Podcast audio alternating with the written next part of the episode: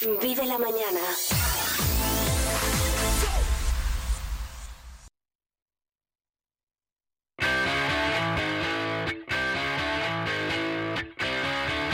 Soria al día, la actualidad de Soria y provincia a debate, con Iván Juan.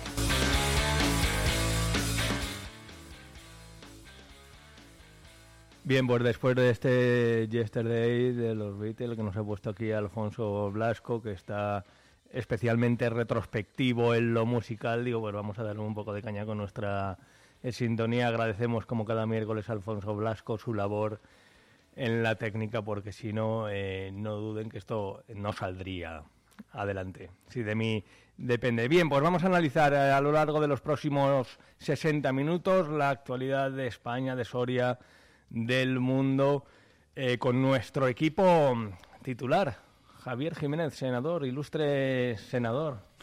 Buenos días, Iván.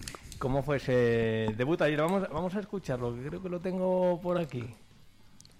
Las zonas más eh, despobladas efectivamente necesitan que sus gentes inclu- incluso tengan una mayor capacidad y facilidad para la obtención del permiso de conducir. Es un medio fundamental para tener acceso a la educación, a la sanidad y al trabajo. Y es esto, esto, lo que nos debería unir en esta reclamación, no otra cosa, señores de Esquerra y Bildu, que son sus chantajes. Eh, ¿Tenemos aplausos de estos enlatados eh, o no? Eh, aplausos para Javier Jiménez por ese debut en el Senado. Eh, esa referencia a Esquerra, a Bildu, a los socios del gobierno, especialmente moderado, ¿no? Yo digo, igual suelta algunos socialcomunistas. Moderado en, en comparación en los términos que hablamos aquí, ¿no? Al final eh, hay que guardar el decoro en, en todos los lados donde uno interviene, ¿no? Y, y aquí también lo hago y allí también. Así que, bueno, Bueno, bueno, ¿y que eh, prosperó la, la moción, la propuesta? Sí, prosperó, prosperó. Eh, bueno, no prosperó porque nosotros nos negamos, ¿no? Esto era una moción que presentaba Esquerra y, y Bildu, eh, los socios de, gobierno de Sánchez, donde lo que querían era que les traspasasen la competencia de los examinadores de, de tráfico y, por supuesto, pues nosotros nos, nos negamos. Bien, eh, co- como has visto me he leído toda la propuesta y demás. eh. Yo me he quedado en el core de lo anecdótico, ¿eh? la, en la puesta, en la puesta en escena. Lo demás, el resultado no- nos da igual. Eder García Ortega, que también tiene unas semanas especialmente agitadas. ¿eh? No sé si llueve más, llueve menos, cómo está el tema. Eh, eh, no es para bromear, el tema también de las piscinas, hay complicaciones ¿no? en materia de personal, siempre tan difíciles. Muy buenos días. Pues sí, efectivamente estamos en unas semanas eh, movidas, ¿no? Negociando eh, calendarios e intentando sacar todo lo que lo que hace falta en el departamento, pero pues, efectivamente, me- como se suele decir, lo de bailar con la más fea a veces, aunque sea un reto y, y, así me lo tome, eh, pues es, es cierto que, que a veces no es lo más amable. Bien, pues eso es lo que le ha tocado. Le ha tocado a Eder bailar con la más fea, los asuntos de personal, muchas veces eh, son además eh, complicados, eh, ingratos, pero eh, necesarios de resolver, sin duda. En lo que llega Alberto Flores, que está pasando revista a las travesías, a las obras eh, de las travesías de la capital soriana, vamos a analizar los presupuestos de la Junta de Castilla y León históricos. eh, hay quien dice que está esperando que la eje- ejecución sea histórica y no histérica. Por otra parte, vamos a ver lo que decía esta misma semana el procurador popular Pedro Antonio Eras. El compromiso del presidente Fernández Mañueco de hacer una, de tener en Castilla y León una fiscalidad eh, eh, justa y moderada. Hacía referencia a esa fiscalidad justa y moderada. eh, bueno, sobre la mesa 14.562 eh, millones. eh, también eh, una inversión importante en la capital eh, soriana, eh, más de 88 millones. Y hablaba Ángel Ceña de Soria y también el alcalde Carlos Martínez. Atención a lo que ponía sobre la mesa el, el primer edil de la capital eh, soriana, que no ve ninguna partida que llegue a la capital. respecto a que eh, Soria es la provincia con más inversión por habitante. Y este argumento me parece perverso y me parece que hay que criticarlo. Somos la provincia que menos densidad de habitantes por kilómetro cuadrado tiene, 8,9. Evidentemente, prestar los servicios en Soria tiene que costar más que prestarlos en Valladolid. O mejor dicho, de los no presupuestos. Cifra récord de inversión, 15.000 millones de euros prácticamente de inversión. Y casi os hago yo la pregunta, ¿vosotros habéis encontrado alguna partida para la ciudad?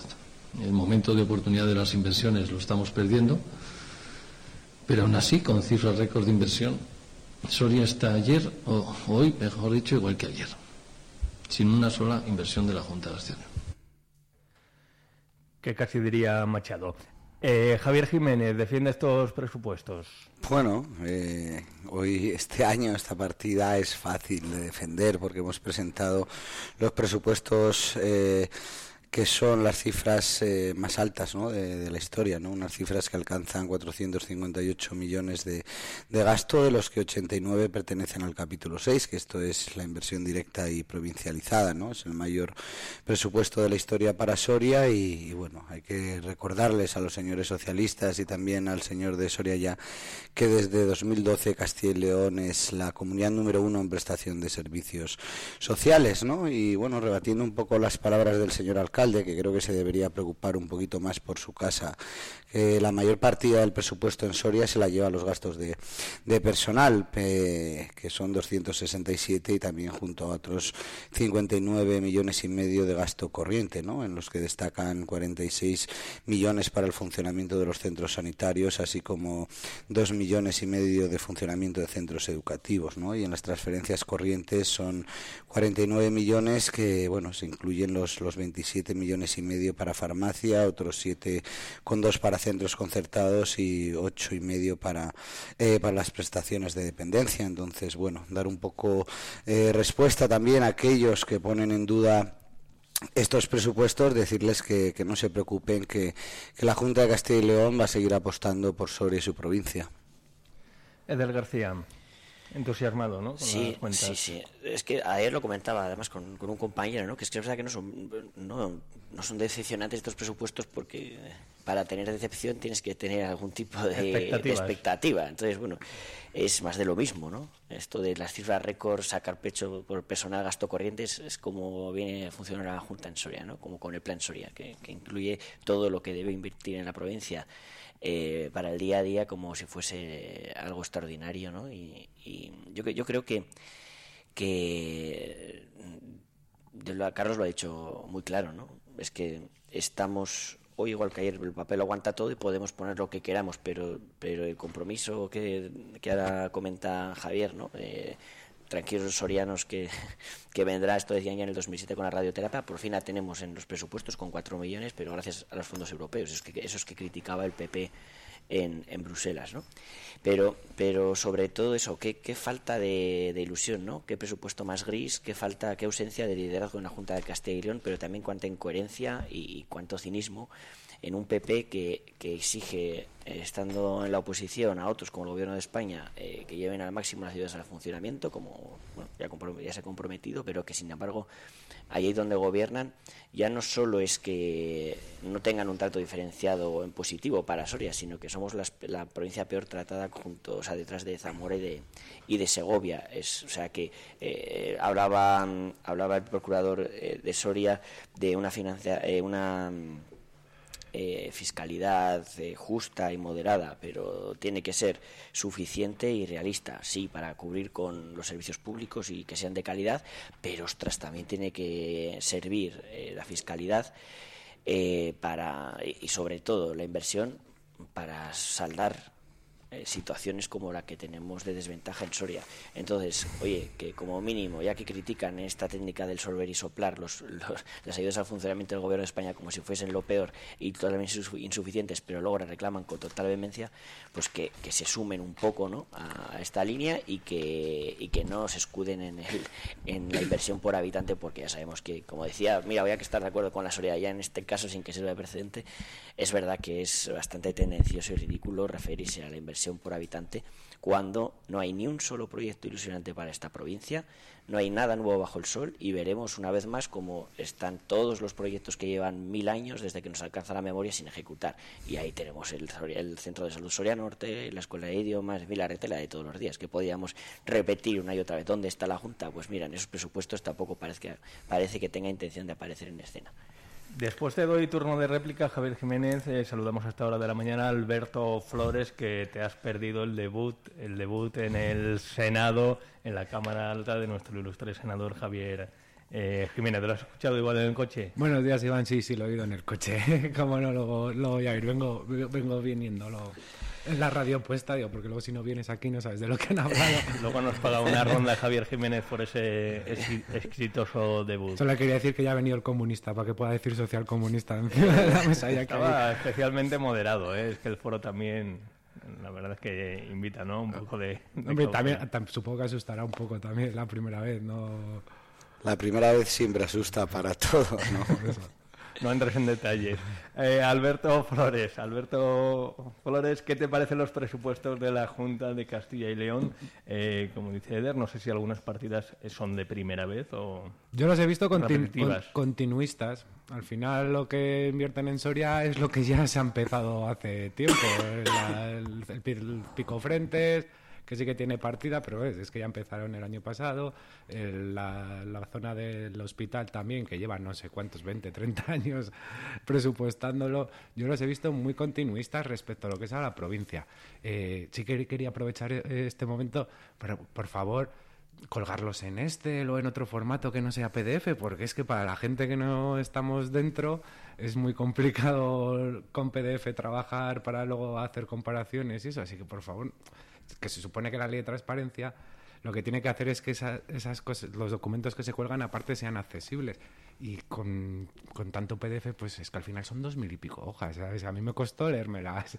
Que estuve ayer por la noche echándoles un poco por un ojo por encima y, no es un formato que ayude mucho a la reflexión. Tú pones en la lupa Soria y vas viendo, ¿no? Lo que... Bueno, voy haciendo una vista por encima, pero sí, la verdad es que es, complicado, ¿eh? Verlo en, ese formato es complicado. A mí me gustaría que lo colgaran en, en otros formatos. Que esto también va para el ayuntamiento, ¿eh? Que para los que no estamos dentro nos vendría bien otros tipos de formatos para poder estudiarlos y trabajarlos desde fuera.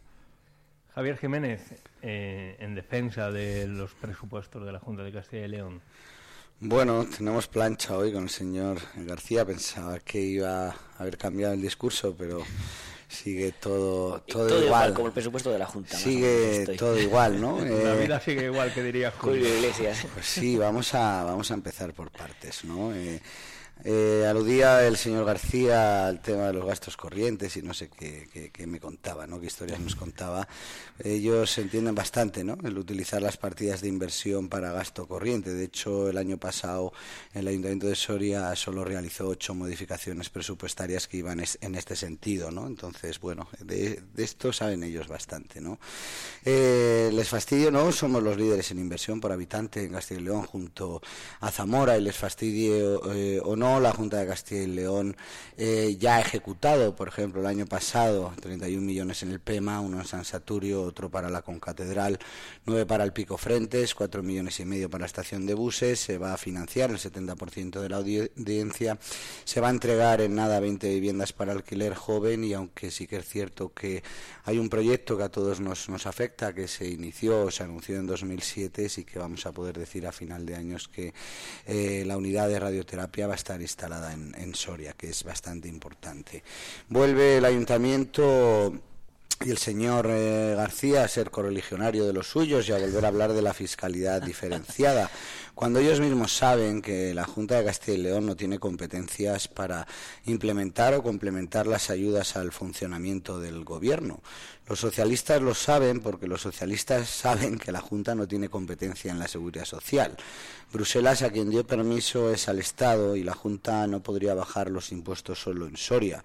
Nosotros tenemos la competencia en rebajar impuestos como así hacemos. Solo el año pasado fueron 26 millones y medio los beneficios fiscales que se han quedado en los bolsillos de los sorianos gracias a las diferentes rebajas fiscales del, gobierno del Partido eh, Popular en, la Junta. Y lo que sí sabemos es que los presupuestos del gobierno social comunista el año pasado para Soria supusieron un 34 menos, un 34% menos en inversión que el año eh, anterior. Entonces, al final, yo creo que cuando salen estos temas, pues al final unos pues se anclan ¿no? en ese mantra de que eh, todo lo que le va mal a Soria es gracias a la Junta y todo lo bien que le va a Soria es por este gobierno socialista, cosa que, que como vimos en las últimas elecciones en Castilla y León, los sorianos, pues en este caso no piensan como los socialistas. A ver, eh, Javi, si es que solo hace falta salir a la calle, ¿no? Si es que, a ver, eh, puedes contarnos lo que quieras, ¿no? Pero ¿alguien conoce algún proyecto ilusionante por parte de la Junta de Castilla y León en ejecución o no en ejecución que tengamos en la ciudad de Soria? En toda la provincia, voy a decir ya no solo es que eh, no tenga ningún proyecto ilusionante, nada, nada, que, nada que inaugurar. Fíjese, es que yo no sé también, pensáis que, que estamos en contra del PEMA y de, yo sí estoy súper de acuerdo en el desarrollo industrial de toda la, toda la provincia, pero precisamente de toda la provincia, no solo del PEMA porque es que además eh, todos, o sea, eh, esto de, reservar el poco dinero que viene de la Junta de Castilla y León, que tiene la, la competencia en industria, para tapar la vergüenza de la CMA, eh, de aquellos compañeros que fueron, volvieron, y de María Jesús Ruiz, que ya no sé si volvió. Es, lamentable. ¿Dónde están los 35 millones comprometidos para la ciudad de Soria en materia industrial? Ahora ¿Dónde explico. Claro, eso es, pues yo no los veo. ¿Dónde está eh, el resto de inversión en los polígonos de, de, esta, de esta provincia? Pero es que, claro, puede decirnos misa, pero si es que hay que salir y ver y tocar. Aquí mm, puedes estirar y doblar las cifras como quieras, pero todo el mundo está viendo las obras en las travesías, está viendo las obras en el CPD, eh, ve eh, el número de policía que hay porque eh, está la prisión y a punto de entrar en funcionamiento la nueva comisaría. Es, es, que la gente sale, toca y ve lo que hace el gobierno de España en Soria, pero la Junta padece lo que la Junta, o sea, pero la gente en Soria, perdón, padece lo que la Junta no hace, ni siquiera en el ejercicio eh, de sus competencias, como es en sanidad, como es en educación, en el que se dejó un 58% de ejecución en el 23. ¿Por qué? Oye, es que no hizo el segundo pago a los, a los institutos, que es que directamente ni, ni siquiera en lo que son sus competencias más esenciales y de lo que eh, cualquier eh, autonomía tendría que hacer bandera, no se cumple. No tenemos, ¿dónde, dónde hay? Que, que yo la vea una residencia de la Junta de Castilla y León para personas mayores, dentro de su competencia también en, servicios sociales. Es que mientras no crea ni una sola residencia pública la Junta de Castilla y León, eh, subvenciona de forma ridícula los gastos que tienen los ayuntamientos, que sí que tienen arrestos y algo de dinerillo para hacer una residencia para sus ciudadanos y ciudadanas. O sea, que la Junta se apoya en, otras administraciones para que le saquen las castañas del fuego, pero no atiende, ya no solo no atiende sus competencias, sino que no eh, es incapaz de poner el presupuesto ya no digo ejecutarlo, porque como vemos no, son dos cosas distintas, pero ni siquiera es capaz de poner en el presupuesto un proyectito, yo que sé, un poco ilusionante, una cinta que cortar aquí el señor Mañueco con una sonrisa. Hay cero ilusión y cero compromiso por parte del Partido Popular y de la Junta de Castilla y León con esta provincia. Eh, Alberto tampoco hay elecciones. O sea, no esperes un gran proyecto para cortar cintas porque no hay elecciones a corto plazo. O sea, eso las veremos dentro de un par de años. Ojalá, aunque solo fuera por las elecciones, la Junta hiciese algo en esta Yo no lo dudo de que dentro de un par de años seguro que hay algo para cortar cinta para poder venderlo. A mí lo que más me gusta de los presupuestos son las introducciones de sobre todo los entornos nacionales económicos porque para la Junta de España va que te cagas. porque tú lees las introducciones, va a bajar el paro, va a subir el Producto Interior Bruto, luego a nivel nacional te dicen otra cosa completamente contraria, pero cuando tienen que hacer un documento económico y, describir el entorno económico, España va que te cagas. No sé ya sabes, esto es que si no, no, si no decimos suficiente que se rompe y lo mal que va, no... Sí, sí, pero es... A ver, tío, porque al final como son PDFs, pues tampoco me ha dado tiempo, pero los, las introducciones que sí que me las he leído, me hace mucha gracia porque el paro va a bajar un 1 con no sé cuánto, creo que van a llegar a, no sé, bueno, que todo, todo iba perfecto. Era, era, era súper guay. Luego dices, joder, pues si luego cuando están en el gobierno te dicen todo lo contrario, todo va fatal, pero cuando tienen que hacer un documento y basarse económicamente en el entorno nacional, todo va perfecto.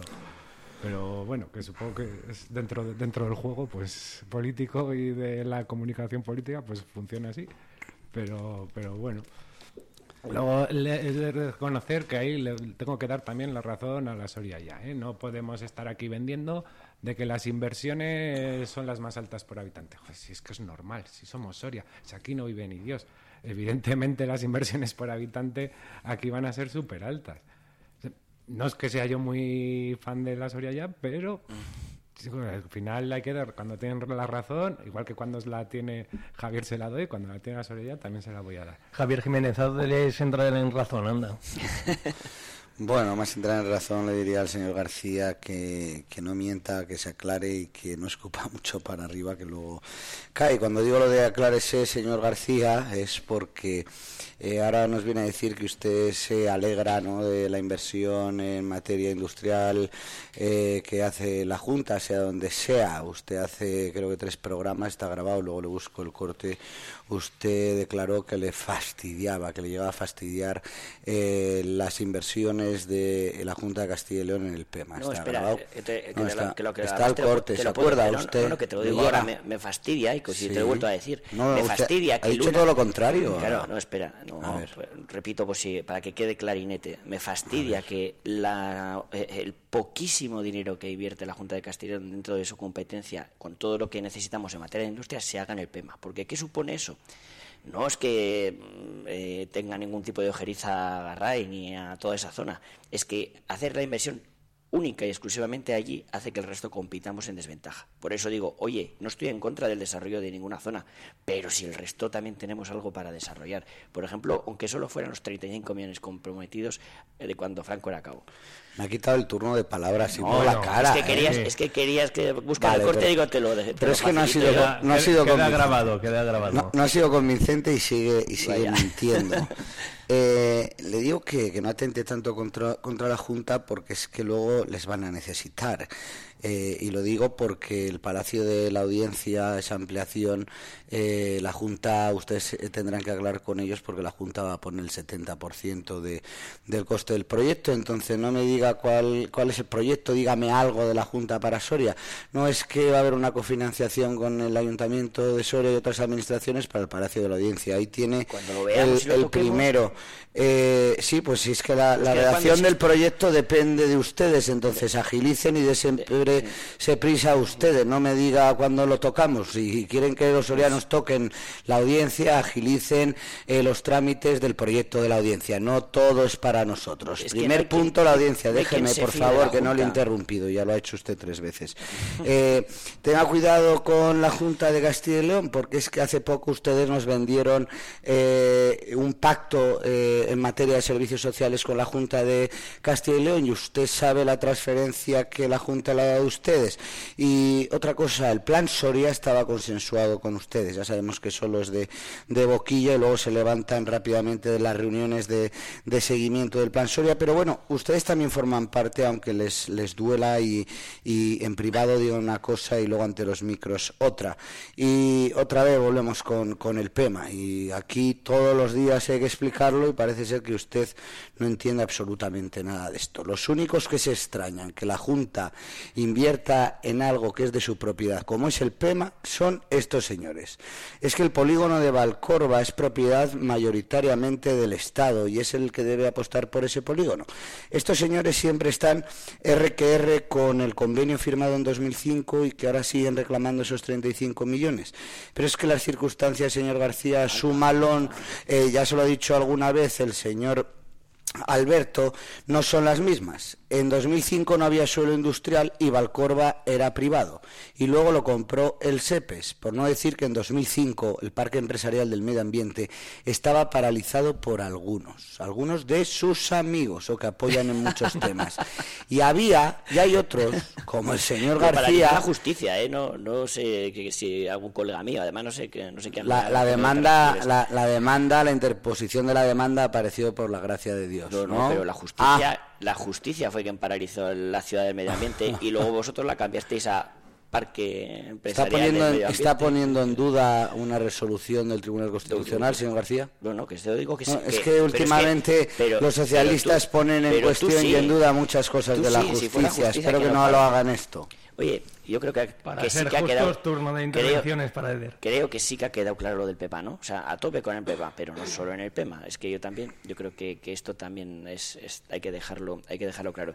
Eh, me encanta este, eh, este ten cuidado con la Junta porque vas a tener que tener ahí ahora una inversión en la audiencia, has visto, no se puede, hay que besar el anillo para que llegue algo de financiación y no lo que tiene que llegar ha sonado eso un poco advertencia. No, es advertencia, es que el señor García ha dicho que le dijese un solo proyecto en Soria Capital de la Junta.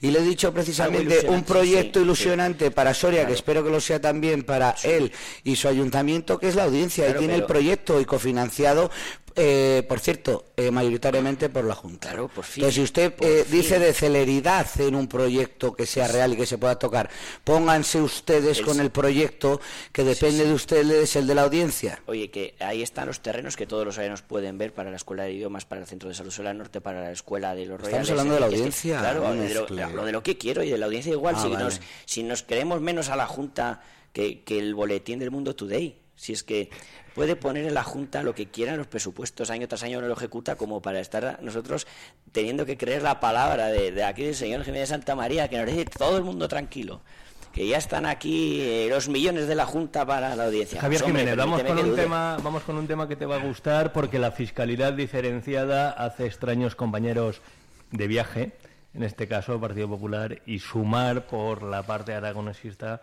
unía esas fuerzas en torno a la fiscalidad diferenciada en el Congreso para instar a que se eleve esa cuantía, pedir también eh, la cuantía para em, los autónomos y esto es lo que decía Luis Rey que ante esa proposición no de ley el socialista optaba por la abstención. Y vienen hoy aquí a dar lecciones a quien no deben de dárselas porque ustedes han sido incapaces de hacerlo.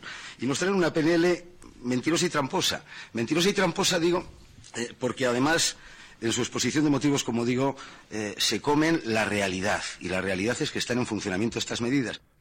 Y desde la patronal, Marian Fernández decía que los socialistas no atienden sus demandas, eh, ni tan siquiera sus llamadas, y apostaba por comunicarse con Sumar. Lo que nos da pie un poco es a, pues probablemente a tener que solicitar alguna reunión con, esta otra parte del gobierno, con, con Sumar, ver si, si de verdad ahí podemos encontrar eh, alguien que haga caso a nuestras reivindicaciones. Bien, pues Javier Jiménez y Alberto Flores unidos por las ayudas al funcionamiento. Alberto Flores. ¿Qué nos lo iba a decir, eh? a ver, al final nosotros sí que siempre, todo lo que sea ayudar a la España vaciada, siempre vamos a estar a favor. Quiero decirle al señor Eder, que por él va a decir que fueron los primeros en ponerlo, que encima que lo pusieron no se les puede criticar. Quien tuvo razón una vez no la tiene siempre.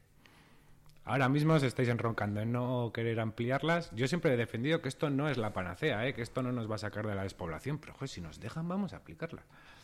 Si es que es así de sencillo. ¿Nos deja Europa? Sí, pues vamos a aplicarlas. Tampoco hay que comerse mucho más la olla. En ese sentido, cualquier persona que defienda la España vaciada a nosotros nos va a tener a nuestro favor. También he de, eh, de reconocer que hay que hacer que el Partido Popular nos aceptó nuestra enmienda, cosa que también se agradece, que por también no es que nosotros les hayamos apoyado, sino que es que ellos nos han aceptado nuestras enmiendas también para que estas ayudas no lleguen solo a, las empresas y a los autónomos nuevos, sino que lleguen también a los que ya están establecidos en la provincia, cosa que creo que sí que es justa. Pero sí que es verdad que yo repito que esto tampoco va a ser la panacea, esto no nos va a sacar de la despoblación. Javier Jiménez, ¿qué pasa en el Partido Popular? Oímos a Feijóo deslizar el tema de los eh, indultos en esa histórica reunión con 16 periodistas, ahora se alía con Sumar. Eh, ¿Qué está pasando? Si me lo puedes explicar. Van a acabar siendo supercomunistas. Sí. Se llama sentido común, cosa que a algunos le faltan, entre ellos y en especial al señor Luis Rey. Sentidiño, sentidiño. Sentidiño, sí, eh, en especial al señor Luis Rey que ahora nos dice que, que no vengamos a dar eh, lecciones. Creo que el señor Luis Rey lo que debía hacer era irse, pero no solo irse por cómo tiene el Departamento de Urbanismo, sino por la demagogia que hemos visto esta, esta semana. Es que hay que recordar que el Partido Socialista no hace tanto cuando precisamente FOES, que ahora le escuchábamos, convocó a todos los partidos, a todas las, asociaciones y sindicatos para la firma, para la exigencia al Gobierno de la aplicación de la fiscalidad diferenciada plena, acudieron allí todos los partidos partidos políticos, todas las organizaciones empresariales y todos los sindicatos, también eh, Alberto y, su formación en aquel momento, y los únicos que faltaron eh, fue el Partido Socialista. Lo que es curioso es que no es que el Partido Popular y Sumar o Sumar y el Partido Popular hayan votado a favor de, de esta moción, sino lo que es curioso que el diputado por Soria, por el Partido Socialista, también concejal, eh, se abstuvo en esa eh, votación. Eso sí que es lo que es lamentable, ¿no? Y pone de manifiesto que, vuelvo a repetir, lo que algunos dicen en Soria, luego en Madrid dicen todo lo contrario. Entonces yo creo que, que lecciones de moralidad, en vez del señor eh, Lurrey darnos al resto de los sorianos, se la debería ir al él mismo y que lo debería hacer es irse a su casa porque creo que no nos merecemos un dirigente que actúa y, como digo, en Soria dice una cosa y en Madrid hace la contraria. Edgar García Ortega. Eh, pues bueno, eh, a ver, dos cosas, ¿no? Y esto es el día de la marmota. En multitud de ocasiones he dicho yo públicamente, privadamente, igual que muchos de mis compañeros, incluidos el señor Luis Rey, que esto de las ayudas al funcionamiento no también no son la panacea, no son todo lo que nos gustaría y no van a solucionar per se eh, la situación de, de reto demográfico. Eso primer punto. Pero luego es que después de presentar unos presupuestos como los que acaba de presentar y de que hemos estado hablando en el punto anterior, que el PP haga bandera eh, en, el, en, el, Congreso eh, de cara a la galería de, de este esfuerzo de, eh, para, para traer las ayudas del funcionamiento, que luego, por el otro lado, como decía antes, con la técnica del solver y soplar, que critica profundamente porque porque son súper insuficientes, 7 millones de euros para los autónomos, o sea, para las empresas y 380.000 euros para los autónomos. Y digo, ¿y la Junta? Pues es que, ¿qué presupuestos? Es que ya no, ya no eh, pedimos... Imagínate que por fin alguien le compra al Partido Popular eh, la excusa de que la Junta de Castilla y León no puede, como otras autonomías, eh, complementar las ayudas al funcionamiento. Figúrese que, que va, se lo compramos pero es que ya no solo eh, necesitamos de, ese complemento de las ayudas eh, al funcionamiento, de un tratamiento diferenciado, es que el Partido Popular trata diferente a Soria, pero para mal. O sea, es la peor tercera provincia tratada en esos presupuestos. Entonces, ¿cómo vamos a querer eh, a pedirle al Partido Popular en la Junta de Castilla y León que apoye y complemente estas ayudas si cuando depende de su financiación somos la tercera por la cola? Es que es, impensable. Y, digo más, es que eh, la Junta de Castilla y León lo primero que tendría que hacer es tomarse en serio la ordenación del territorio, para ya ni siquiera eh, hablar de complemento a las ayudas a funcionamiento, sino para gestionar de forma ordenada, consciente y justa los servicios públicos.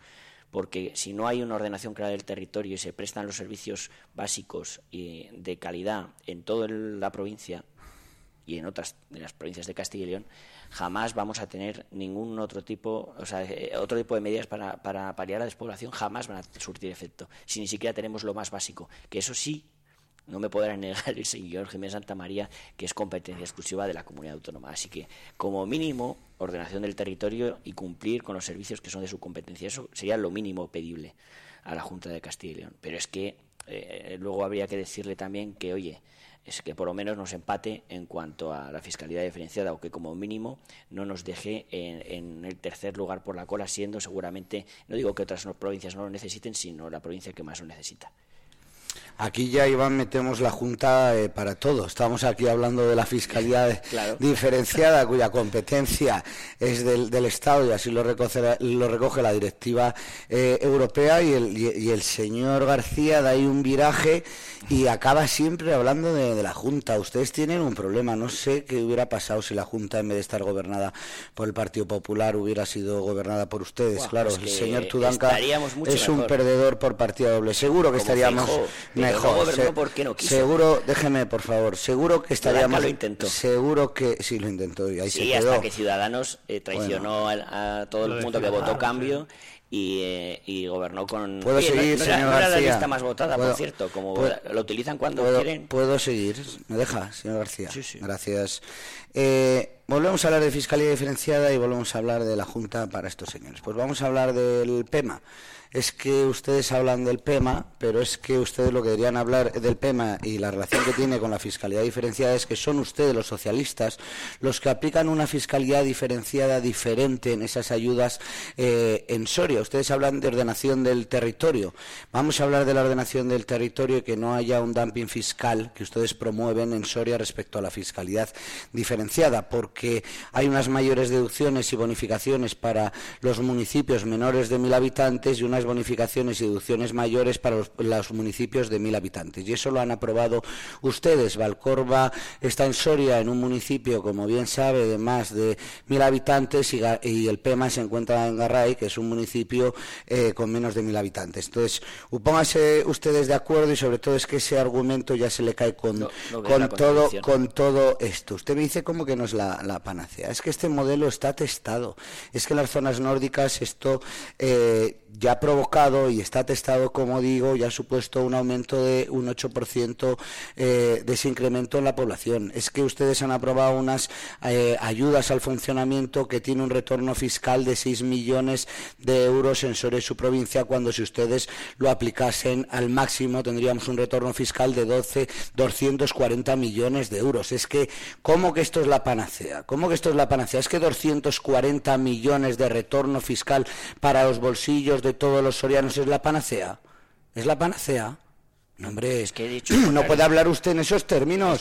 no, no, no, no, ha dicho lo contrario. Es que ha dicho que esto no va a ser la panacea aunque se aplique eh, en, su máximo. ¿Cómo que no? Es que aplicándose al máximo serán 240 millones de lo que se pueda beneficiar todos los sorianos. ¿Qué es la panacea para ustedes? Por favor, hombre, vamos a ser un poco, de, un poco coherentes. La coherencia es la suya. Pero vamos a ver. De cabo a rabo. Hablan de fiscalidad y ustedes hablan de la Junta. Hablan de la fiscalidad y hay que diferenciar y hablan de la Junta en esos desequilibrios territoriales. Ustedes son los primeros que están provocando desequilibrios territoriales entre nuestra misma provincia. Eder García y después vamos con Alberto Flores, que, fue el promotor de esta proposición no de ley. Esto sí que es el, lo me decías a mí un viraje para forzar a hablar de la Junta. Hostia, pero esto sí que es un viraje entonces. O sea, las ayudas al funcionamiento ahora son, según tú dices, eh, la solución a todos los problemas. Pero es que hasta hace cuatro días, y eh, ahí sí que se pueden coger cortes, era el chocolate del loro. Esto era un invento de, de algunos, de algunos socialistas aquí para intentar eh, engañar a la gente diciendo que, que se hacía algo por el territorio despoblado. Pero esto sí que es de cajón, de madera de pino, como dicen algunos, eh, que si por muchas ayudas a la fiscalidad que tengas, si en el territorio no tienes servicios, oye, ya no solo sanidad, educación, cultura y deporte también para la ciudadanía, es que hablamos también de otros muy básicos, como puede ser que en eh, Soria es la única provincia de Castilla y León que tiene cero kilómetros de autovía autonómica. O sea que, que cuando digo que sí al el trato diferenciado, claro, sí las ayudas al funcionamiento, aunque no sean y no van a ser eh, la solución al problema del reto demográfico, si no se acompañan por parte de todas las administraciones en el ámbito de sus competencias de, medidas para el reto demográfico. Y cuando llegamos al ámbito de las competencias de la Junta de Castilla y León, no es que trate bien a Soria de forma diferenciada porque lo necesita más, sino que hace al contrario. Y ni siquiera atiende eh, sus competencias, por ejemplo, en educación, en sanidad o en servicios sociales, como debería, y carga ese peso en los ayuntamientos. Por tanto, la Junta ni está ni se le espera una vez más. Alberto Flores, como promotor, artífice, eh, valedor de esa unión histórica entre Sumar y Partido Popular en el Congreso. Bueno, yo estoy de acuerdo con Eder de que la Junta en Soria y para el programa de exploración hace muy poco. Y es verdad, hace muy poco, o por no decir nada. Pero no podemos excusarnos siempre en eso. O sea, cuando a mí me engañan una vez, la culpa es del que me engaña. Si me engañan dos, la culpa es del que me engaña. Pero cuando me engañan tres veces, la culpa igual es mía. Porque me dejo engañar. No me puedo estar excusando siempre para, para, para no hacer más. Porque nos excusamos para no hacer más y siempre metemos la retaila de que la Junta no hace nada y nosotros hacemos un poco. Pues eso tampoco es. Si la Junta nadie no hace, nada. Nadie hace eso, pero es que aquí hay dos cosas. Uno, hemos dicho, ayudas al funcionamiento insuficientes. Hay un compromiso por parte del Ministerio que nos queremos más o menos ahí sobre mejora de las condiciones. Pero decimos ya insuficientes, pero por lo menos están en marcha.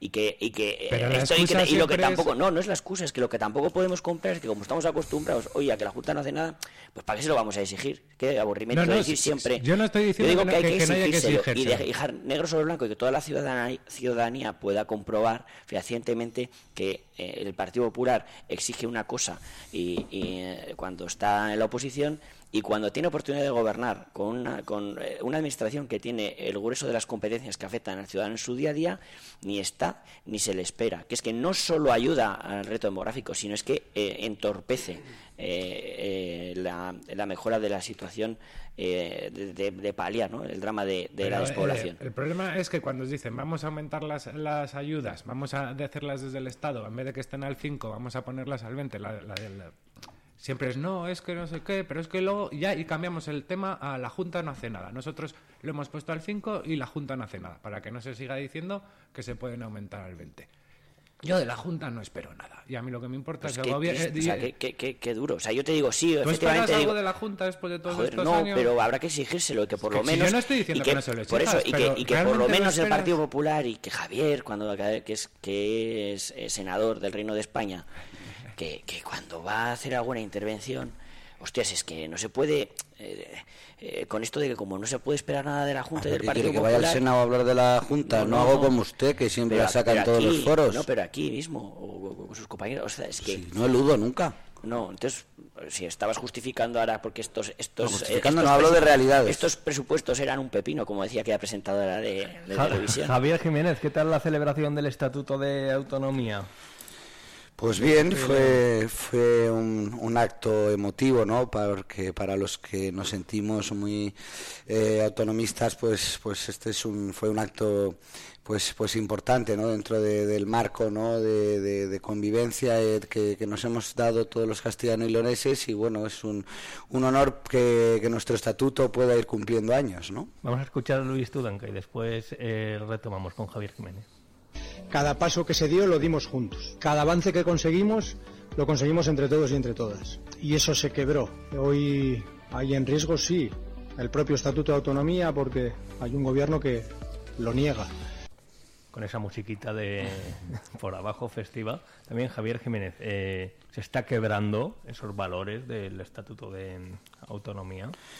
Bueno, yo creo que algunos están quebrando estos estos valores, ¿no? Eh, yo no, yo, sea, yo soy partidario y soy defensor del estatuto de, autonomía, de todas las autonomías, pero eh, creo que tenemos que conocer y, sobre todo el, Estado debe conocer las competencias que, tenemos o que tienen todas las administraciones y que creo que no está eh, conociendo, ¿no? Porque si nosotros nos regulamos a través de un estatuto y luego son otros quien rompen ese estatuto y esas competencias que nosotros nos damos, es, es, es un problema. Lo estamos estamos, eh, lo estamos eh, viendo ¿no? Eh, desde el gobierno central en, en las últimas fechas, ¿no? con, ese, con esas transferencias que está haciendo al, al Estado que, que, también traspasan un poco pues ese papel que todos nos hemos dado. Allí, yo creo que la quiebra de la que hablaba Luis Tudanca era otra y me la va a explicar Eder García, ¿no? por si no ha quedado clara. ¿A qué se refería Luis Tudanca? Es de lo que veníamos perdón, hablando, que la Junta de Castilla y León, al hacer eh, bueno, al, no hacer uso de sus competencias, eh, quiebra eh, la esencia del Estado de Autonomía, que habla de la igualdad entre los castellanos y los leoneses, que habla de, que en esta, en esta autonomía todos tenemos el mismo derecho de acceso, tanto el ciudadano que vive en la ciudad de Valladolid como el que vive en las tierras altas de Soria, ¿no? acceso a los servicios públicos de calidad que son competencia de la Junta.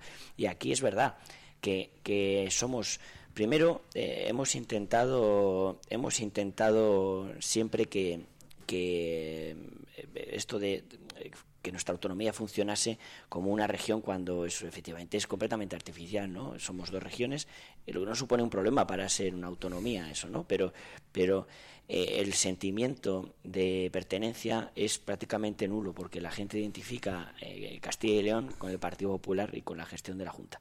Entonces, eh, cuando esto, cuando, cuando esto le sumas que, que hay un hay un señor eh, que abre la puerta el primero de toda España a la ultraderecha, eh, al gobierno de las instituciones, pues efectivamente eh, la gente eh, dice ama esto que hay es un meme bastante repetido no ama, eh, Castilla, y León ama Castilla, Castilla, y León y de la Junta no entonces por desgracia después de tantos y tantos y tantos años de, de hastío y un gobierno gris por parte de la Junta de Castilla y León ahora ya en blanco y negro no solo gris qué cara más dura tiene usted. ahora ya es que claro cuando nos echamos las manos a la cabeza con algún desgraciado incidente eh, que, que además no tiene ningún tipo de justificación no como el asesinato de de una persona el otro día en Burgos por el mero hecho de ser de Valladolid, ¿no? O sea, está, eh, eh, pero, pero es, es esto que decía antes Javier, ¿no? Lo de ojo con la Junta, esto debe ser el anillo, ¿no? Es su forma de entender el poder y la gestión.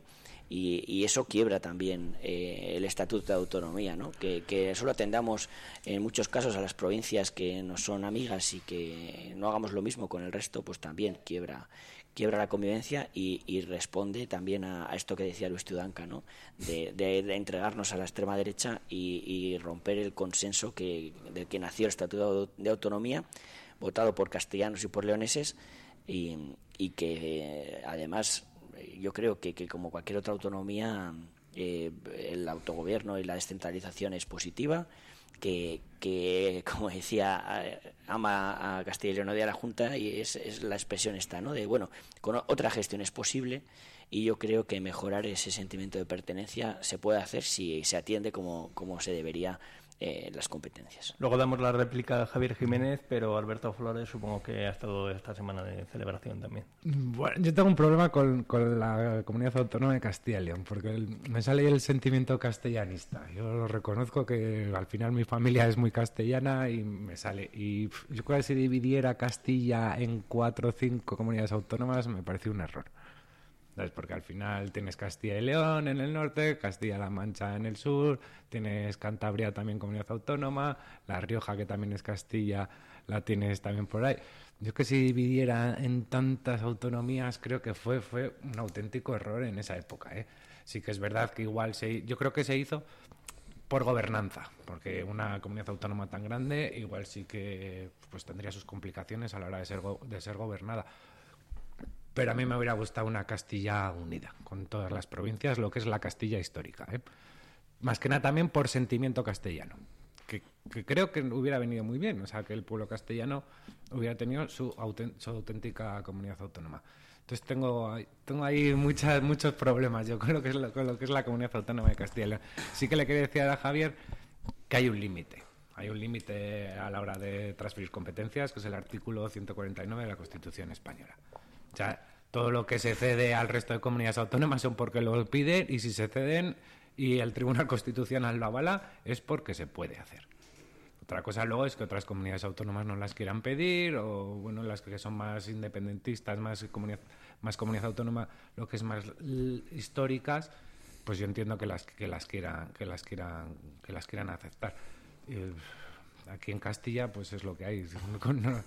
suficiente tenemos con poder hacer lo que lo poco que tenemos e intentar hacerlo bien. Y hay quien también ha sacado esta semana pues el tema de los socios de el Partido Popular en Castilla y León, que han mostrado eh, en varias ocasiones ¿no? esa oposición al Estado de las Autonomías. Tenemos un negacionista, el vicepresidente. Y demás. Eh, y claro, ¿no? ahí se hace un poco complicado. Más bien, esa defensa del estatuto de, determinados ámbitos, ¿no?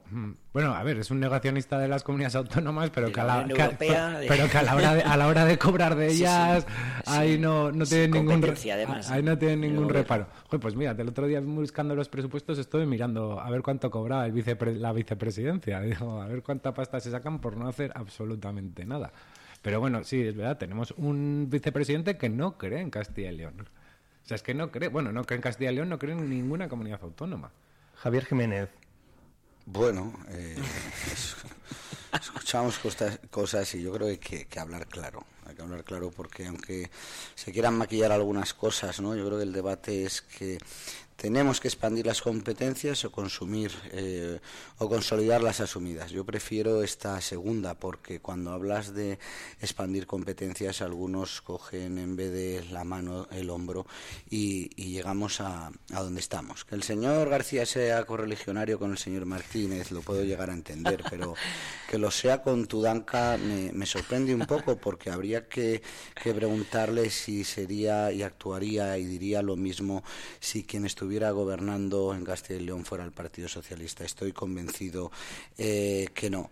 Eh, volviendo, Iván, volviendo a, eso, yo quiero eh, que, mi estatuto de autonomía consolide las, las competencias, ¿no? Porque si permitimos que los socialistas y los comunistas expandan las competencias de nuestro estatuto de autonomía podemos caer en el peligro y en las consecuencias que tenemos ahora, y es que tomen las competencias como un traspaso de transferencias. Ayer defendía en el Senado que los señores de Esquerra y Bildu querían para Cataluña el trasvase de las competencias en materia de eh, la DGT. Eh, esto es cuando abres un poquito la mano. ¿Por qué eh, hablamos de esto? Podemos hablar de la caja única de la seguridad social transferida por este gobierno eh, en el País Vasco. Podemos hablar de los rodalíes en, Cataluña, la condonación de deuda de los 15.000 eh, euros. Alberto decía que esas transferencias eh, se permiten si están bajo la ley. Sí, no. Primero hay una voluntad política y luego hay una corrección jurídica, porque hay que recordar que el Tribunal Supremo hace bien poquito ha anulado la transferencia de la Guardia Civil de Tráfico a Navarra. Entonces, eh, debemos saber dónde, dónde estamos. Una cuestión, de, una cuestión de forma, ¿no? Sí, y sobre, sí es, es una cuestión de forma, pero lo que no es una cuestión de forma, que es que el Estatuto de Cataluña no permitía ningún golpe de Estado y en 2017 se produjo. ¿Y cuál ha sido el resultado? bueno, el que todos conocemos, ¿no? Popular. Sí, claro, sí, sí. Pero bueno, eh, usted habla del Partido Popular. Bueno, pues vamos a hablar de Chimo Puig, que era socialista y lo que realmente estaba diciendo que se revisase el modelo de financiación autonómico, que era el que, el que dirigía el señor Sánchez o hablé con el señor Paje, que recientemente le han pillado una conversación con varios dirigentes eh, del Partido Popular, creo que criticando esto que hablábamos de consolidar eh, transferencias, competencias. Entonces. Yo es que alucino, de verdad. Vamos a ver. Alucina. Sí, alucino, porque aquí hay, como decía Alberto, eh, nuestro marco constitucional permite hasta un punto de, o sea, de, de, un mínimo a un máximo las autonomías eh, tener competencias en ciertas materias. Y obviamente, que que asume la competencia tendrá que asumir una justa financiación. Es que está ahí, no hay nada de Justa financiación, pero usted como Soriano, ¿cómo puede venir a manifestar eso cuando estamos viendo los privilegios que su gobierno está dando a territorios de los que de, los cuales dependen sus votos para mantenerse en la Moncloa y nos está perjudicando a otros territorios? usted como Soriano, ¿cómo puede manifestar esto, señor García, por favor? sea un poco más provinciano dentro de, nuestro estatuto de autonomía, por favor. Provinciano en el buen sentido, ¿no? Por este, supuesto, por supuesto. el Partido popular, como en tantas otras cosas, ¿no? Como el tema de, Meta, ¿no? Como el tema de la seguridad, como el tema de que de la gestión, ¿no? Pues, repite mantras y espera que la gente se los crea. Si el señor Mayuco fuese a pedir las mismas competencias que están pidiendo otras autonomías, le darían la financiación, porque las competencias se gestionan con financiación. Y es que decir lo contrario es mentir. Y, y otra puedes vender, y me parece bien, que para el Partido Popular el modelo es más centralista, y quiere que todas las autonomías tengan el mínimo de competencias. Bien, pero el señor Mañueco y Castilla y León tienen la misma posibilidad de tener las transferencias de competencias que tienen el resto. Por tanto, esto de hablar de privilegios y de si hay y, con respecto a Cataluña, pues el golpe de Estado lo, ampara, ¿no? Pero es que eh, la primera lucha contra el estatut fue del Partido Popular. Qué decepción, la siguiente, la siguiente, la siguiente, el siguiente paso clave, ¿no? Que, que afortunadamente ahora está el señor eh, Feijó eh, habla de convivencia, pero el, siguiente paso fue el golpe de Estado que eh, bajo el gobierno del Partido Popular por esa eh, confrontación sin sentido que nos llevó a donde nos llevó. Entonces, el Partido Popular puede vender perfectamente y es legítimo un modelo centralista de las competencias, pero lo que no puede decir es que es un privilegio tener las competencias cuando cualquiera las puede pedir. Puedes decir que no quieres que se transfieran y que quieres una grande y libre, pero lo que, los catalanes y los vascos hayan chantajeado y sigan eh, chantajeando al gobierno de la nación en contra de otros territorios y que usted lo, defienda. Alberto, Alberto Flores, al que vamos a ver en Villalar con la dulzaina. Sí, eh, yo iré también. Sabes, que nos vemos, sí, alguna vez hemos coincidido él y yo ahí. Lo de la dulzaina ha sido un, nada, un recurso, ¿eh?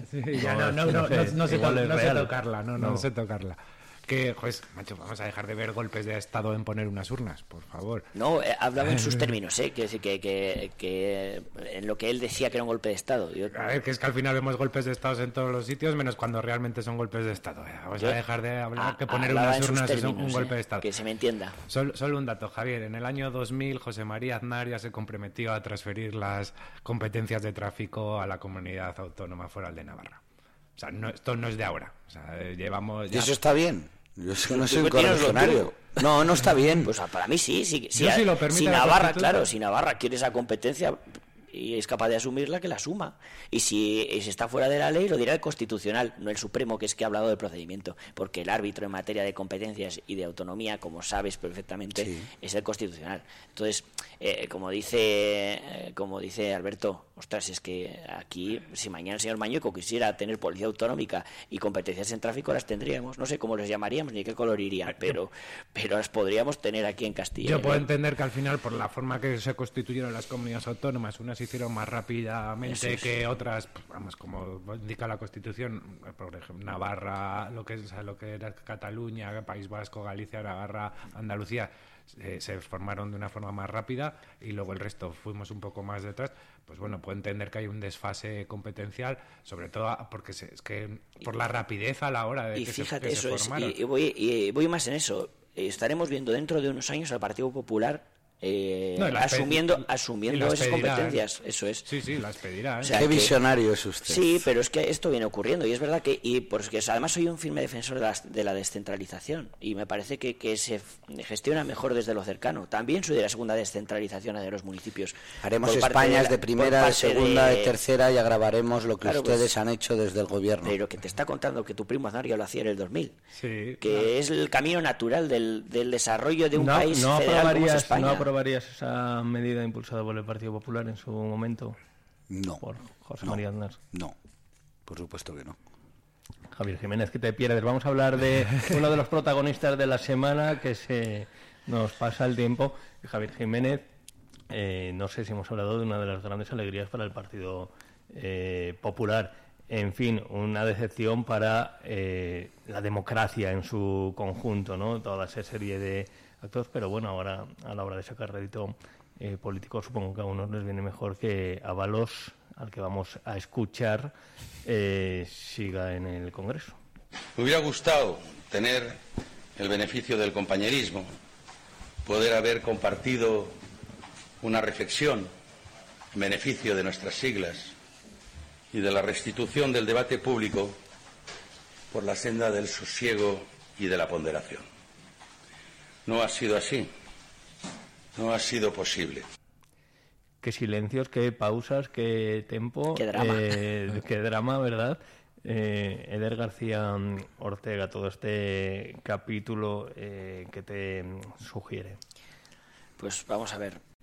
Es evidente y contrastable empíricamente que todas las organizaciones políticas son susceptibles cuando están en posiciones de poder de tener episodios de corrupción y la diferencia tenemos que, trazarla en cómo se responde ante ellos, ¿no? Y, es verdad que el señor Ábalos no está acusado de nada firmemente, pero obviamente tiene una responsabilidad política porque hay una persona sospechosa de haber cometido irregularidades bastante graves, por cierto, e incluso también a nivel moral bastante reprochables.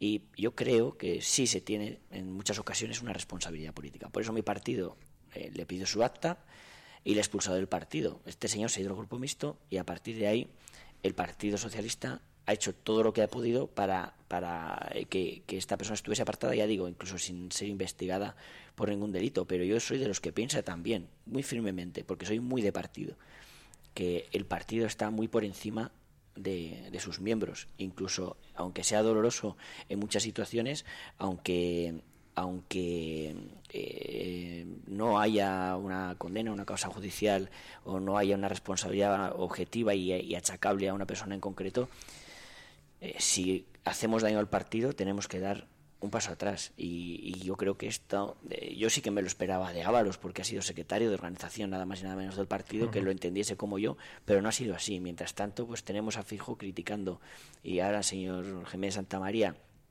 eh, a, a a Ábalos, a Coldo y al Partido Socialista cuando ha funcionado como un reloj y mientras seguimos manteniendo como lideresa número uno a Ayuso, echamos a Pablo Casado cuando se hizo una pregunta parecida a la que nos tenemos que hacer ahora con respecto a Ábalos y, las hacen además desde una sede pagada en B. Entonces, pues claro, la diferencia ahí se marca. Y es que es verdad que este debate, como digo, no tiene que ser de, de eh, corrupción del Partido Popular, tú más, tú menos, tú X millones y tú otros tantos, no. Pero el debate tiene que ser, vamos, ¿hay corrupción en los partidos? Sí, y lo habrá siempre, porque es, es eh, indisociable de la condición humana, pero cómo respondemos a ella es fundamental. Javier Jiménez, eh, ¿os eh, viene mejor que José Luis Ábalos siga en el Congreso de los Diputados, en ese grupo mixto, eh, con cuatro integrantes de Podemos, uno de BNG, uno de Coalición Canaria, uno de Unión de Pueblo Navarro, o que se hubiera cerrado y hubiera presentado su dimisión, renunciar al acta y ya no haber el rastro de José Luis Ábalos en el Congreso? No, esto no es bueno para el Partido Popular, al igual que no es bueno para la democracia. Y lo que no es bueno para la democracia no puede ser bueno para, para el Partido eh, Popular. Eso, eso quería escuchar, compañero desde el, PP respeto a la Administración de Justicia, cosa que, otros no hacen. Me llama la atención una, una cosa, porque bueno, ya el propio Eder ha empezado a abrir el ventilador, que es lo que va a hacer eh, su partido, eh, hablando de Feijó y mezclando cosas eh, y casos. A mí me gustaría situarnos y que nuestros oyentes sepan un poco esta historia que está comprobada y luego a partir de ahí ellos sean los que saquen la conclusión, si esto es algo puntual y afecta a un señor o hay más gente del Partido Socialista metido ahí, incluso hasta dónde llega. Porque yo, si me permites, Iván, esto lo titularía del puticlub a un consejo de administración. O sea, nadie nunca lo hizo tan rápido. Coldo es nombrado con Ábalos ya ministro de Fomento, Transportes o como, como se llame. Pasando por Soria, pasando por pasando Por Soria. Eh, sí, efectivamente, fue guarda de seguridad de, un centro comercial de, Soria. Pero como digo, Coldo es nombrado con Ábalos ya ministro de Fomento, consejero de Renfe. La verdad que es que es un paso fantástico, ¿no? Luego están los viajes. Cuando Pedro Sánchez cesa Ábalos, se van los dos de viaje a Guinea Ecuatorial, República Dominicana, Brasil y Coldo se va también a otros siete, ocho países. No que haría ahí, ¿no? Como digo, Coldo surge del puticlub al Partido Socialista de, Navarro, de, la, de Navarra de la mano de Santos Cedrán. Supongo que el señor García lo conocerá. Cuando llega a Ferraz, este se lo pasa a Ábalos. Santos Cedrán y Ábalos eran los hombres de confianza de Sánchez, el, el actual presidente del gobierno. Sánchez calificó a Coldo como el último a escolar y socialista y un titán. Hay que recordar eh, que Coldo custodió los avales del propio Sánchez. Coldo vende mascarillas a Armengol, la hoy presidenta del Congreso. Vende a Ángel Víctor Torres, actual ministro. Vende a Salvador Illa, actual líder del Partido Socialista en Cataluña. Y vende a Marlasca, actual ministro del Interior. Ah, y una curiosidad, eh, el intermediario entre Coldo y todos estos, ¿sabes quién era? ¿Saben quién era? El mismo intermediario del Tito Berni. Entonces, a partir de aquí, que nuestros oyentes, que los ciudadanos eh, saquen sus conclusiones, aunque las pueden sacar o no, simplemente tienen que esperar, porque ayer el señor eh, Ábalos lo que dijo es a los periodistas, ustedes tienen muchas preguntas y yo muchas respuestas. Eh, la próxima vez, Javier Jiménez, te pongo una pizarra aquí y nos haces el, un croquis. El, esquema, ¿eh? No hay problema. Alberto. A mí, yo creo que tiene que dimitir por responsabilidad política. Me da igual que se llame Coldo, que, el, que, se llame Tomás, que se llamen como se quieran. al final, en política, yo siempre pienso que la mujer del César, aparte de buena, tiene que aparentarlo. Más encima, en la izquierda. Digo, si hay. Y, este hombre, yo no digo que Ábalos la haya mangado, ¿eh? que igual no lo ha hecho, pero tampoco se ha enterado de que su mano derecha lo hacía. Solo por eso tendría que tener una responsabilidad política y, y tendría que emitir por ignorante de lo que pasa a su alrededor. Pero bueno, la responsabilidad política de la que hablaba Eder García. Sí, sí, sí, sí. Yo creo que en esto el Partido Socialista ha sido rápido, ¿eh? Que han 24 horas han tardado también en echarlo. O sea, yo en esto la verdad que el PSOE es reconocer que en estos casos es mucho más rápido. Otros los, las mantienen como presidentas de comunidades autónomas. Pero bueno, yo mi pregunta es si es lícito, que sí que lo será, pero realmente moralmente cuando en España morían 700 personas al día, ¿puedes hacer negocio con las mascarillas? Por favor. Que estábamos muriéndonos, que había que se morían 700 personas al día. Que es que podemos estar pensando que cuando hay una tragedia nacional a nivel mundial, bueno, mundial y nacional, estamos pensando en hacer negocio. Eso mismo dijo Pablo Casado. Ya, ya, Joder, Pablo Casado, y mira dónde está. Pero es que es así. Esto mismo que está diciendo Alberto y que yo comparto, lo compartía el presidente que, que más o menos elegisteis en un proceso semidemocrático. Y con la misma, según preguntó cómo se mete con uno de los buques insignia del Partido Popular, que es Ayuso, hostia, se va a casa, pero fulminante, por la vía rápida. Entonces, yo creo que, eh, como dice Javier, si esto llega, pues que, a ver, también digo una cosa, suena muy bien lo del puticlub y tal, pues claro, eh, eh, hay muchos perfiles en los partidos políticos y hay macarras y hay fontaneros en todos los partidos. De ahí y que no sean eh, la bandera del partido ni, el faro moral no quiere decir que sean delincuentes. En el momento en el que se pueda ver que, que, sí que, que, hay algún comportamiento ilícito, pues lo mismo. Eh, fuera y a por otra cosa, sea juzgado. Si es que esa es la o sea, eso es lo que tendríamos que hacer todos los partidos políticos.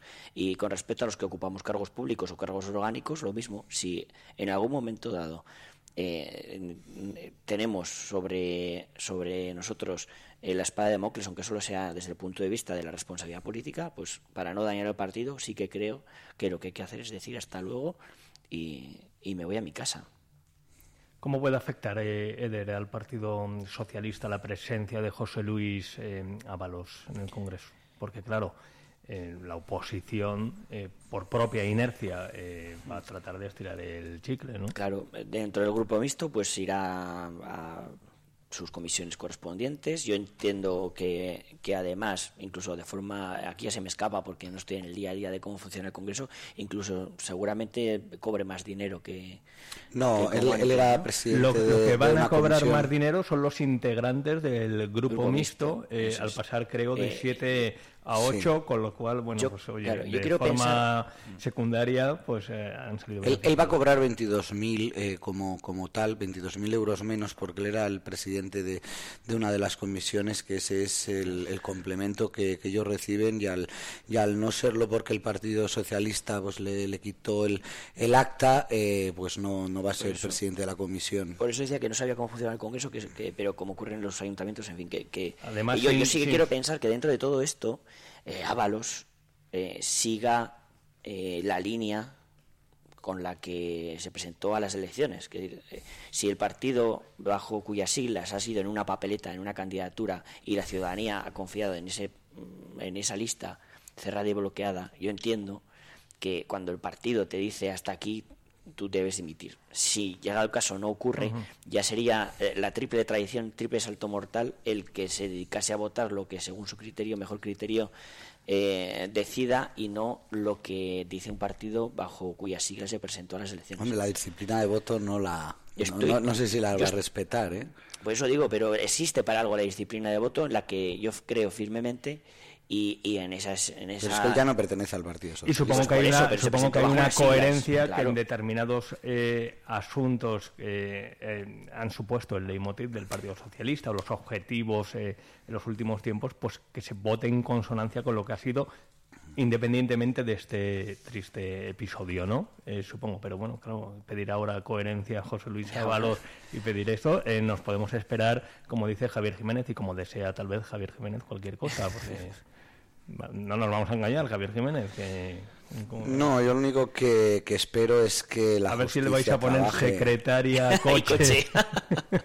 Decía Ábalos que andaba un poco justillo de, dinero y que por eso era uno de los motivos que, que, iba a seguir. Esperemos que cuando se averigüe todo, pues... Tendrá vicios caros, pero igual por eso. No lo conozco personalmente. Yo tampoco. Alberto. ¿Qué anda que el grupo mixto, eh? Lo que iba a ser un grupo mixto pequeño y manejable, lo que, lo que se está convirtiendo. Esa cena de empresa en Navidad. no sé dónde, no sé dónde vamos a acabar. Igual en los, igual en los inicios, en los inicios, ¿no? Es que empezaron. En los inicios de Coldo. Empezaron tres, ¿no? El, grupo mixto. empezaron tres y se ha ido sumando gente. bueno, bueno, sumar no. También yo quería, yo quería apoyar la consideración de Eder García en torno a la figura de Coldo, de sus comienzos y demás. Cuando no pasa nada, eh, pues no rastreamos el ADN de las personas, como dices, pues hay esas figuras, fontaneros, eh, facilitadores, que están al servicio del partido, yo creo que están en todos los partidos.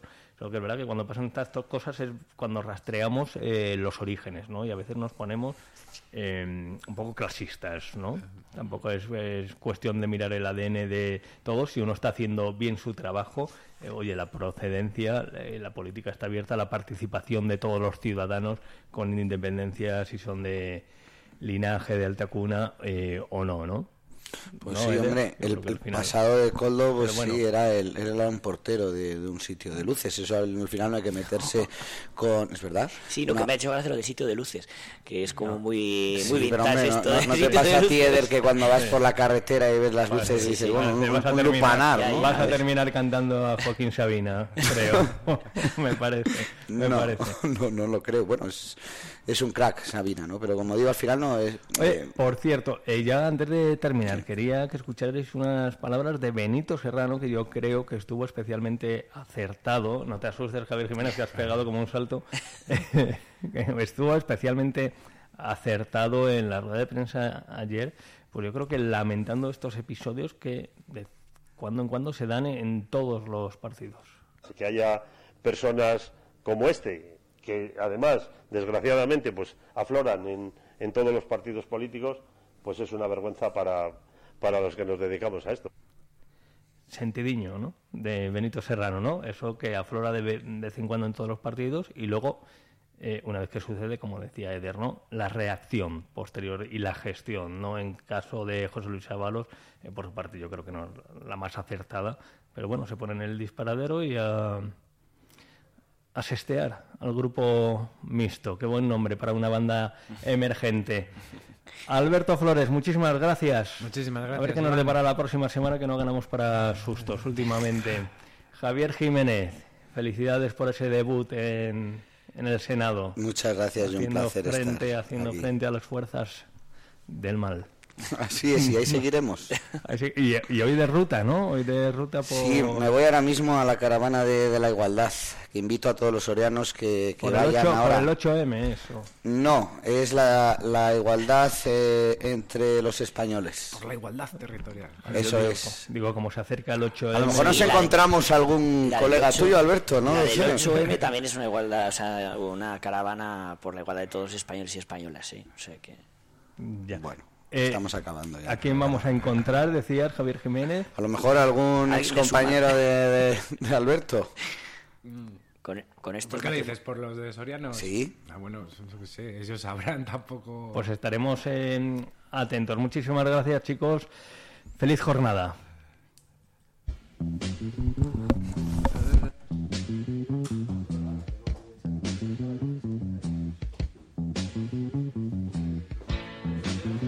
Soy Fernando González Ferreras y esto es Predicando en el Desierto.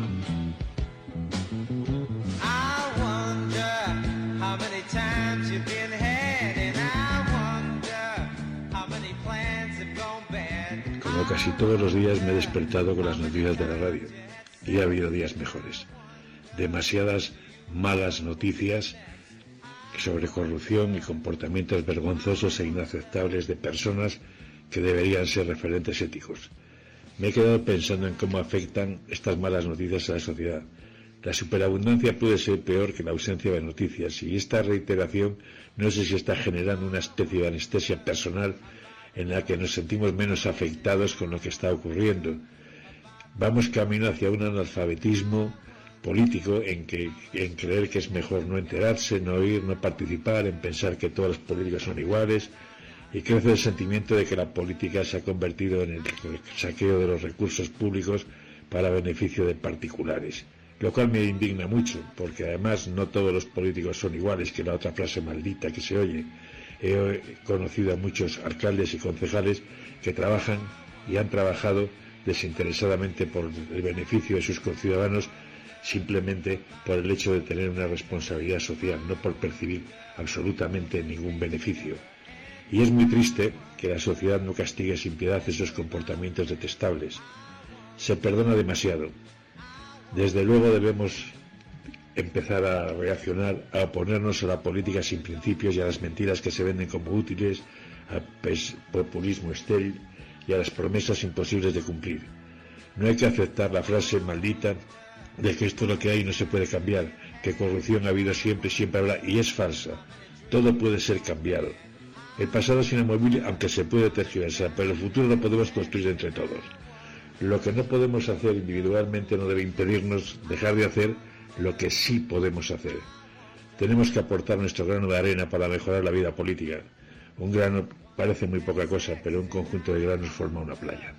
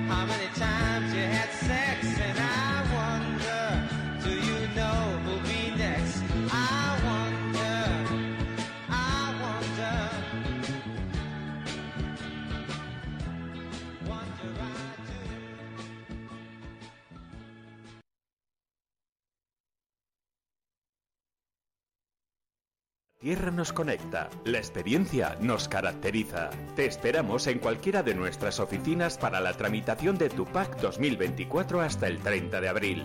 Una tramitación personal, profesional, local y reforzada para afrontar los nuevos retos. Contigo cada año, contigo en cada trámite. Caja Rural de Soria, contigo donde estés. Infórmate en cajaruraldesoria.com.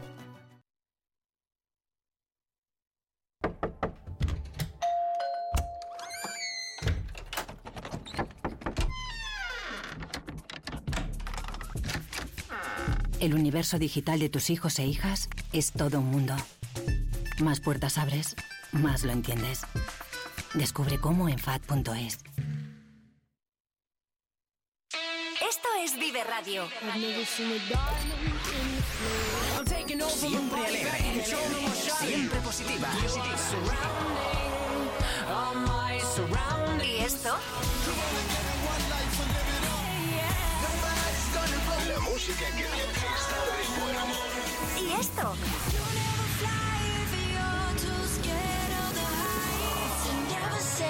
Y esto. Siempre música positiva. Esto también es Vive Radio. Las canciones que te alegran el día. Siempre con un poco más de vida. Vive Radio. En Vive Radio escuchamos lo que pasa a nuestro alrededor y te lo contamos. Para informarte. Para entretenerte. Para emocionarte. Con las voces más locales y los protagonistas más cercanos. Vive tu ciudad. Tu provincia. Vive su cultura. Su música. Su actualidad. Su deporte. Sus gentes. Vive lo tuyo. Vive tu radio. Vive Radio.